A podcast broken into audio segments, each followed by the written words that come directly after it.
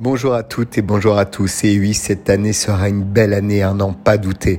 Vous qui vous levez le matin, qui travaillez dur, vous qui payez le maximum en cantine pour vos enfants et qui n'avez pas le droit à la CAF pour vos logements, qui n'avez pas non plus de plan d'épargne exonéré d'impôts et qui surtout payez des impôts pour souvent pas beaucoup plus de revenus que les moins riches de vos concitoyens. Et oui, je parle bien de vous. Eh bien, on en a eu une belle nouvelle, les amis. Le chef de l'État a confirmé une future baisse d'impôts de 2 milliards d'euros pour les classes moyennes qui interviendra en 2025. L'année prochaine, pourquoi vouloir le bonheur tout de suite? Vous aurez droit, nous aurons droit plutôt à une jolie baisse d'impôts. Lors de sa conférence de presse, Jupiter, dit Emmanuel Macron, a annoncé 2 milliards d'euros de baisse d'impôts à l'égard des presque riches. Une déclaration qui vient confirmer une première annonce du chef de l'État faite en mai dernier.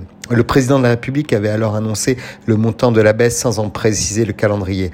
On aura 2 milliards d'euros de baisse d'impôts sur nos compatriotes dans ces catégories en 2025, précise désormais sans ambiguïté le chef de l'exécutif. Le flou est donc désormais dissipé. Ouf, on en avait un peu peur, les regrets sont si vite arrivés. Reste à connaître, me direz-vous, le compteur exact que prendra ce geste fiscal La suspicion n'honore personne et notamment une dernière question centrale, à qui cette baisse d'impôts sera-t-elle exactement destinée?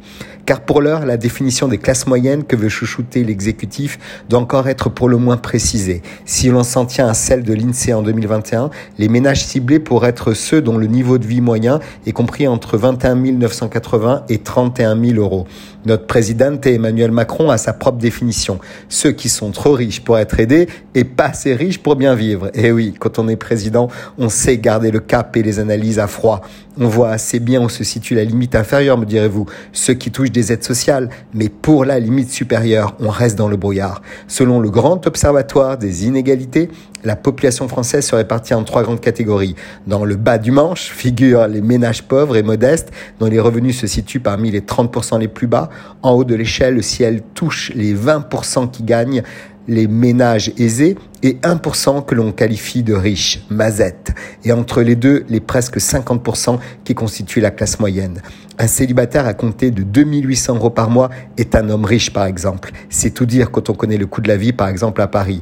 Alors on peut se poser légitimement la question, comment verrons-nous passer ce beau message de paix et de richesse future? Trois scénarios ont été identifiés. Soit une baisse de l'impôt sur le revenu, soit une dégressivité plus douce de la prime d'activité, ou encore une diminution des charges sociales.